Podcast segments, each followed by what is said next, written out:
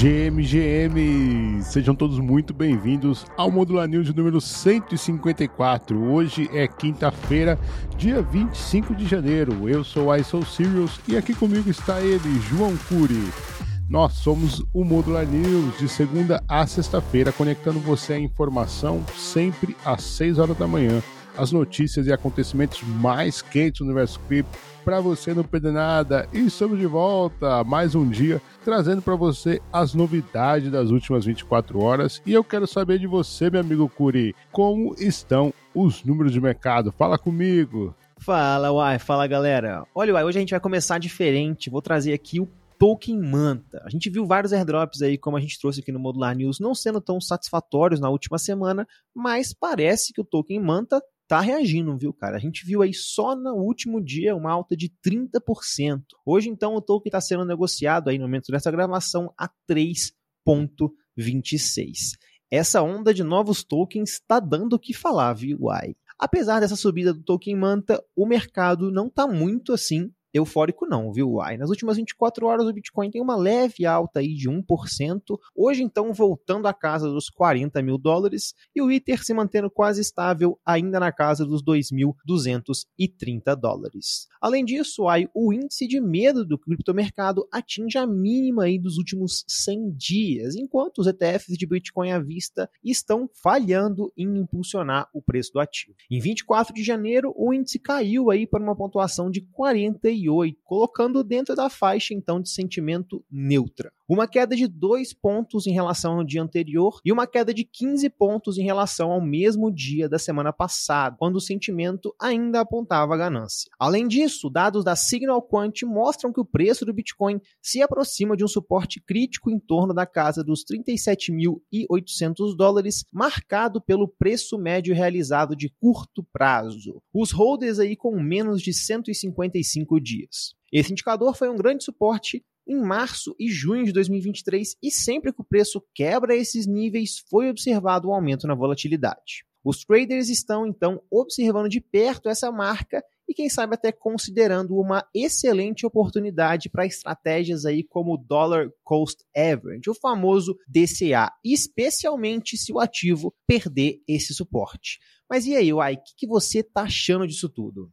É o que a gente está falando desde que começou esse movimento de correção, né, Curi? É a hora de você fazer o seu DCA. Tá aí, agora é a CryptoCant que está ouvindo o Modular News. Curi, se por um lado os ETFs de Bitcoin estão faturando bilhões, e embora isso não se refletiu no preço, as ações relacionadas ao criptomercado, olha, estão sofrendo. Afinal, MicroStrategy, Riot e Coinbase enfrentam quedas significativas nas últimas semanas devido à forte retração no preço do Bitcoin logo após o lançamento dos ETFs de Bitcoin nos Estados Unidos. A MicroStrategy, a maior detentora pública de Bitcoin sofreu uma queda de 25%, enquanto a mineradora americana Riot Platforms caiu mais de 41%, com ações cotadas um pouco mais de 10 dólares. Cabe lembrar, Curi, que os mineradores são dois dos maiores detentores de Bitcoin de capital aberto. Por fim, a Coinbase registrou uma diminuição de 28%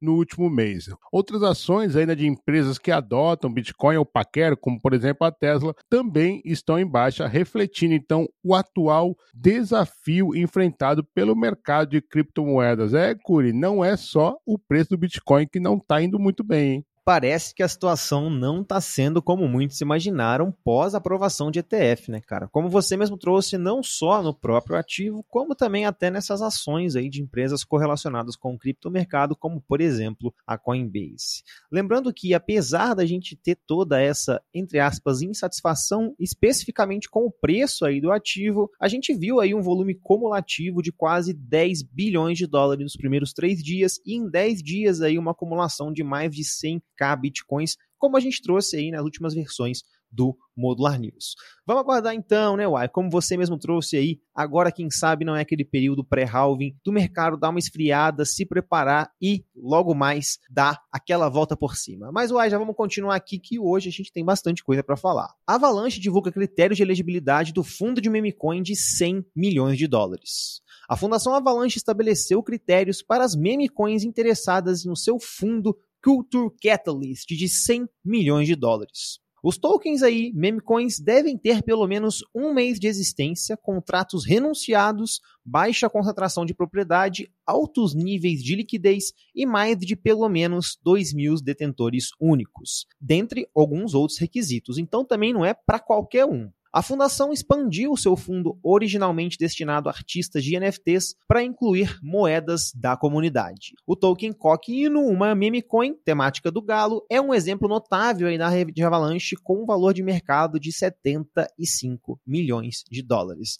Uai, Avalanche está com tanto dinheiro assim para dar até para memecoin? Sempre teve, né? Nessas, nessas ações de marketing, a rede Avalanche é uma que sempre esbanja, ela não quer perder nenhum hype. Lembra quando teve aquela febre das inscriptions migrando, espalhando para todas as redes EVMs e a Avalanche foi uma daqui, falou: "Não, venham para cá, vamos criar uma subnet específica para inscription tal". Agora para pegar essa onda de memecoin 100 milhões aí, então acaba no fundo refletindo no preço do token, né? Mas fica aquela sempre pergunta: será que isso é sustentável? Não sei, talvez no ponto especulativo vale a pena ficar de olho aí e talvez até ter umas bags aí da Avalanche. Curi, participação do Git na rede Ethereum cai 5% após surgimento de temores de um evento cisne negro, após o bug que paralisou os blocos do segundo maior cliente de execução da rede Ethereum, a participação do mercado do Git caiu 5,2%, atingindo então 78,80% devido às preocupações geradas sobre a diversidade da rede e temores de um possível evento cisne negro, a comunidade da Ethereum demonstrou estar empenhada em diminuir a concentração do Git, o que poderia resultar na perda de mais de 80% do Ether em stake no caso desse bug crítico. Especialistas advogam pela diversificação de clientes para evitar centralização e riscos significativos para os validadores da Ethereum. E quem recebeu, Curi, esses 5% foi justamente o cliente Nethermind, que apesar do bug recente, aumentou a sua participação para 14% na rede. Um player que se demonstrou ativo nesse processo e, curiosamente, foi a Coinbase, que divulgou planos de transição para uma infraestrutura multi-cliente. Muito maneiro essa reação, uma resposta rápida da comunidade, hein, Curi? Exatamente, Uai. Infelizmente é necessário coisas aí, situações não tão positivas para a comunidade abrir os olhos, assim como foi no passado também com relação a Live e etc. Mas parece que pelo menos a comunidade está reagindo. Interessante também essa última frase que você trouxe, Uai. Ver a Nethermind crescendo aí e aumentando sua participação mostra também até um pouco de confiança, né? Os desenvolvedores da Nethermind, então, passaram quase todo o último final de semana aí trabalhando para resolver esse problema, como a gente trouxe no Modular News de terça, e agora a comunidade parece estar feliz, parece estar animada. Tomara que isso diminua ainda mais e a gente veja ali cada vez mais o cliente Geth perdendo market share e claro, descentralizando e deixando a rede cada vez mais robusta. 3,1 trilhões de dólares em fundos ilícitos fluíram pelo sistema financeiro global em 2023. Ou seja, não é em cripto o problema, hein? A Nasdaq divulgou seu relatório global sobre crime financeiro, revelando então que mais de 3 trilhões de dólares em fundos ilícitos fluíram pelo sistema global financeiro somente em 2023. O relatório destacou crimes como tráfico de drogas, tráfico humano e financiamento ao terrorismo que foram financiados aí por meio à lavagem de dinheiro. Notavelmente, o relatório não mencionou Bitcoin, criptomoedas ou até stablecoins. A presidente da Nasdaq, Adena Friedman, enfatizou que as instituições financeiras têm uma responsabilidade compartilhada na luta contra o crime financeiro e destacou a necessidade de cooperação aí entre vários entes. O CEO da Tether, Paulo Ardonino, reiterou o compromisso da Tether em colaborar com as autoridades para interromper atividades criminosas nesse espaço cripto. Já o Gabor Gurkas, da Vanek, observou a ausência da menção a cripto no relatório da Nasdaq, destacando os bancos como o principal canal para as atividades criminosas. Ué, uai, eu achei que cripto só servia para fazer isso. Como assim? Pois é, a pergunta é: vai fechar os bancos agora? A gente tem trazido aqui, né? A ONU fez barulho, a senadora Elizabeth Warren e todo o complô anticripto que existe nos Estados Unidos e por aí afora, mas a verdade, nós já falamos, nós estamos só replicando estudo do Tesouro Americano, estudo da Chainalysis, que nós trouxemos até na semana passada, 0,34% de todo o movimento em blockchain é responsável por atividade ilícita. E agora está aí, a Nasdaq, né? Então, o que que é aí? Vamos, será que a gente vai ver a SEC e o Fed e Gary Gayler e companhia correndo atrás dos bancos, querendo fechar e banir, etc? Acho que não, né? Enfim, vamos seguir o barco, Curi. Olha essa notícia que legal. Polygon anuncia Egg Layer, que irá integrar blockchains monolíticas e modulares com provas de conhecimento zero. A Polygon Labs anunciou planos para lançar uma nova camada de agregação chamada de Egg Layer no próximo mês, com base em provas de zero conhecimento. Essa nova camada visa criar uma teia de redes que se sinta como uma única cadeia, combinando o benefício de arquiteturas integradas, tanto monolíticas e modulares, utilizando a tecnologia ZK.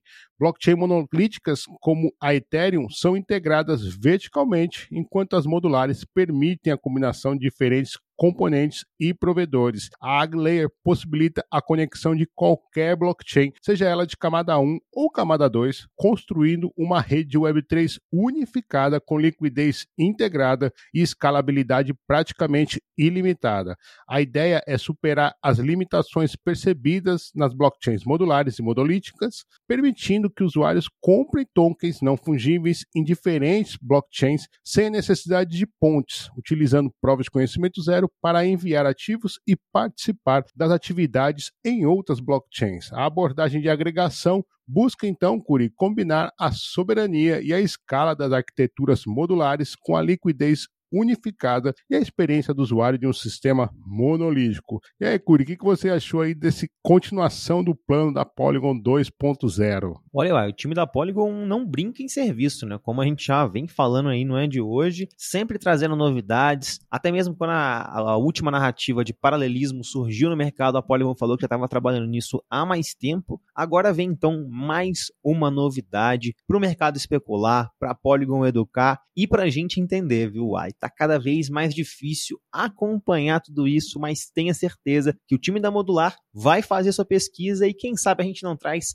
mais detalhes sobre esses aggregations layers aí que a Polygon está falando no próximo estado da Ethereum. Tomara que o que eles estão prometendo seja realmente entregue, viu, Uai? Permitir essa integração e facilidade aí, tanto com redes de primeira camada quanto de segunda camada aí, e também trazendo a liquidez unificada seria muito, mas muito interessante, viu? Polygon, como sempre, se mostrando um player relevante para esse ecossistema. Mas falando nisso, ai, vamos puxar o nosso bate-bola que o juiz apitou por aqui. SEC adia decisão do ETF iShares Ethereum Trust da BlackRock. A comissária da SEC, Hester Pierce, espera não precisar de uma ação judicial para que esses produtos sejam aprovados. E ela disse ainda: não deveríamos precisar de um tribunal para nos dizer que nossa abordagem é arbitrária e caprichosa para que possamos acertar.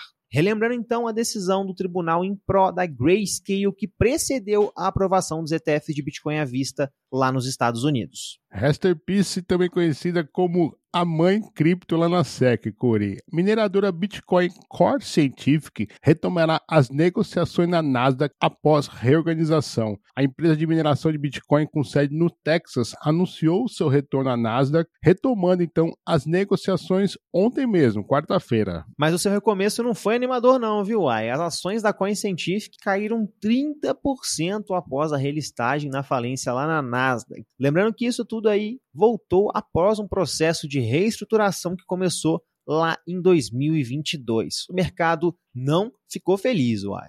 Radiant Capital inicia pagamento da dívida após exploração do empréstimo relâmpago de 4 bilhões e meio de dólares. O protocolo de empréstimo cross-chain espera liquidar totalmente suas dívidas inadimplentes em até 90 dias. Telefônica faz parceria com Helium para lançar pontos de acessos móveis lá no México. Um dos maiores provedores de serviços de telecomunicações, a Telefônica, irá lançar hotspots móveis na cidade do México e em Oaxaca, em parceria com a Nova Labs, que é construída no topo da blockchain Helium. Legisladores japoneses querem desenvolver novas políticas da Web3. Abre aspas, gostaríamos de entender a situação atual em outras áreas que não organizações autônomas descentralizadas e identificar novos pontos importantes para a política, foi o que disse o congressista Hideto Kawasaki. Empresa de empréstimos cripto Nexo processa a Bulgária por 3 bilhões de dólares após vencer investigação de motivação política. A empresa Nexo afirma que teria fechado um aumento aí de 8 bilhões de dólares se não fosse pela invasão em seu escritório lá na Bulgária que destruiu a reputação da empresa. OKX entra para a Bcrypto. A Associação Brasileira de Criptoeconomia anunciou ontem que a OKX, uma das principais corretoras de criptomoedas do mundo, tornou-se a mais nova associada em seu conselho. Agora, antes das notícias acabarem, tá na hora do nosso queridíssimo repórter de campo Lip trazer aqui pra gente então a sua análise geral sobre o que está rolando no mercado dos NFTs. Alô Lip, conta pra gente como é que estão as coisas por aí, meu caro. Fala comigo, família modular! Salve, salve, querido Curi Kryptonita! Muito bom dia, meu amigo. Aquele bom dia, claro, a todos os ouvintes do nosso saudoso Modular News. Eu sou o Lipe dos Degenerados, quinto rapaz, e eu tô aqui para trazer aquela atualização maneiraça sobre o mercado NFT da rede Ethereum. Então vamos lá, guys. Essa semana o mercado se manteve bastante aquecido, tá? Mesmo com a queda no mercado cripto, a gente teve uma elevação no Blue Chip Index, além de aumento no volume e market cap, tá? No momento dessa gravação, o market cap está avaliado em 3,78 milhões de Ethereum, que com essa correção do Ethereum equivale a 8,85 bilhões de dólares. Isso equivaleria a um aumento de quase 3% em relação à última semana. Além disso, tivemos 194 milhões de dólares de volume frente aos 177 milhões da última semana. Considerando a correção no mercado cripto, que trouxe o Ethereum para patamares um pouco mais baixos, são bons números para o mercado NFT, tá? O Blue Chip Index se manteve muito semelhante aí à semana passada, em razão também da queda do Ethereum. Mesmo assim, a gente conseguiu observar uma elevação no preço de piso de muitas das grandes coleções o destaque permanece sendo para os pinguins rechonchudos, meus amigos. Os Pudgy Penguins, uh, que tiveram aí quase 27 milhões de dólares em transações na última semana, viu o floor sair da casa de 17.6 Ethereum para 18.2 Ether neste momento. Isso, sem dúvida, é uma excelente notícia para o mercado NFT. Ah, guys, a gente veio o mercado cripto sofrendo um pouquinho, tendo correções e o mercado NFT se mantendo vivo, né? No que tange a empréstimos, a gente teve um grande aumento no número de borrowers, né? aquelas pessoas que pegam empréstimos, e ainda vemos poucos lenders fornecendo liquidez. Para vocês terem uma ideia, somente no dia 24 de janeiro, ontem, foram 176 lenders contra 1.010 borrowers. A diferença agora, neste momento, é que a gente não está vendo mais aquelas liquidações malucas que estavam trazendo aquelas altas variações aí nos preços das coleções. Poucos NFTs estão em leilão neste momento e esses empréstimos eles não estão mais gerando prejuízo aos lenders, né? Então tá interessante esse momento. A, a galera tá fazendo muito empréstimo, mas pelo menos agora os caras que fornecem liquidez não estão tomando prejuízo. Então é isso, rapaz. Mais uma quinta aí maravilhosa com a galera da Modular. Começamos de manhã, finalizamos à noite. Eu sigo bullish com o mercado cripto e ainda observando grandes oportunidades no mercado NFT. Tenham todos aí um excelente dia e nós esperamos vocês hoje à noite, 21 horas, no Night Show, juntamente com a galera da Modular para falar de NFT, de cripto, atualizar você, meu querido, sobre os acontecimentos mais relevantes da semana na Blockchinas. É no Twitter, no YouTube, na Twitch, em todos os canais que você imaginar, meu amigo, só no canal dos Degenerados. Vamos, time! Maravilha, Lipe, sempre agregando e adicionando conhecimento aqui no Modular News. Muito obrigado por essa participação e tá combinado, daqui a pouquinho às 21 horas estaremos todos juntos lá no Degenerado Night Show, eu com as notícias, Guelph com a sua degenerância no DeFi. Curi, ontem saiu artigo novo na Modular parte 2 do nosso artigos sobre 10 protocolos DeFi para ficar de olho na Solana. Exatamente, estamos no mês da Solana aqui na Modular. E nessa semana exploramos mais cinco protocolos que, de nomes que não estão muito no holofote, como Meteora, Zeta Market e trouxemos até o Solana Saga Fone 2. Exatamente, saiba tudo sobre a segunda edição aí do telefone Saga da Solana, Curi. Exatamente. E uai, todo mundo aí que tiver intenções de acompanhar segunda-feira a nossa live Star DeFi, confira esses artigos para já chegar na live sabendo como vai ser o processo. Vamos degenerar ali ao vivo aí com os principais protocolos da Solana. E se você já chegar lá tendo lido essas duas partes aí, pelo menos você vai ter uma noção muito boa para acompanhar o que a gente vai fazer. Eu ouvi dizer que o Guelph está empolgado para segunda-feira, viu, Ai? E não só isso, a empolgação é em dobro, porque a gente bateu ontem mil inscritos lá no YouTube. Muito obrigado a cada um de vocês aí que ajudam a gente e que se inscreveram lá no nosso canal, fazem parte dessa nossa jornada cripto da Modular. Agora, Uai, tá na hora da gente dobrar a meta. O N2K, a meta dobrou rumo aos 2 mil inscritos, Uai. Opa, eu aceito desafios, então vamos nessa aí, rumo ao 2000. Muito obrigado mesmo a cada um de vocês. Olha, lembrando que daqui a pouquinho, meio-dia, Curi, tem almoço de gen lá no perfil do Guelph, lá no X, um Space, ó, caraca, time de peso. Você vai estar tá lá, Tiagão, Gino Matos, Guiriba, enfim, uma galera degenerando mesmo, tá reunindo ali a nata da nata do DG, então fica fica ligado lá no X do Guelph, 0x Guelph, meio-dia tem então Space Almoço de Gen. Cola lá então com a gente pra gente apreciar e, saber as últimas do ecossistema. Olha, você já classificou a gente aí com cinco estrelas na sua plataforma de podcast preferida, seja ela Spotify, Apple, Amazon, Google Podcast, estamos em todos os lados para deixar você sempre bem informado. O Modular News vai se despedindo, mas você não precisa se despedir da gente. Acompanhe a Modular Cripto em nossas redes ou então acesse modularcrypto.xyz. Eu e o Curi ficamos por aqui, mas nos encontramos amanhã no mesmo horário e no mesmo local. Valeu!